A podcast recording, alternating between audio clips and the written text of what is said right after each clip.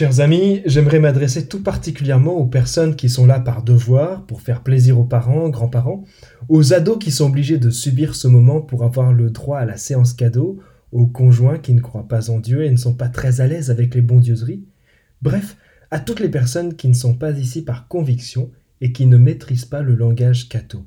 Soyez les bienvenus. Ce soir, c'est The Place to Be. Vous êtes au bon endroit pour les bonnes raisons et peut-être même sans le savoir. Déjà, vous êtes ici bien souvent pour faire plaisir, pour transmettre de la joie à quelqu'un par votre présence. Merci. Vous apportez un petit rayon de soleil aux personnes que vous aimez. Et puis, on a besoin de ces exemples de charité. Nous, cathos habitués, on se conduit souvent comme des enfants gâtés.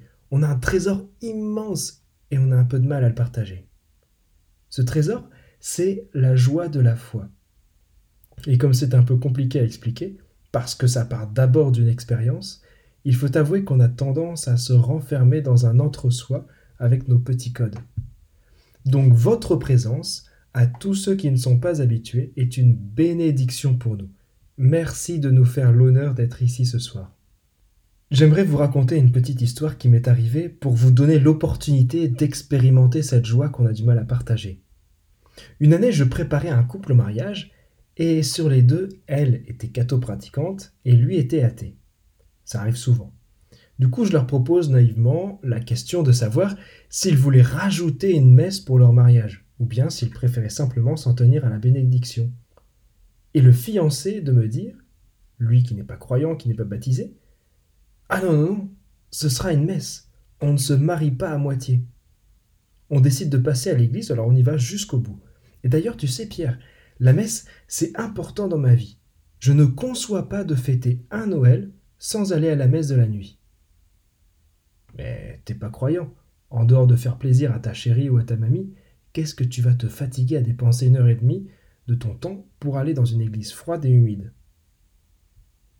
Je fête Noël à l'église parce que c'est un événement international qu'on recommence chaque année. C'est un événement qui apporte de la paix, de la joie on brasse toutes les classes sociales et les cultures pour chanter ensemble les mêmes chants, les uns à côté des autres, là où on ne se rencontre pas dans la vie de tous les jours. Franchement, je comprends pas pourquoi il n'y a pas plus de monde à la messe de Noël. Ce soir, chers amis, vous avez fait le bon choix en venant trouver ici de la chaleur pour l'âme.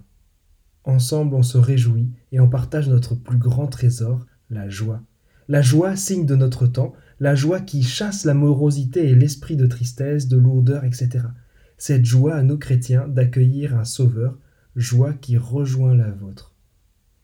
Prenons quelques instants, chers amis, pour prendre conscience de cette joie et pour l'intérioriser. Amen.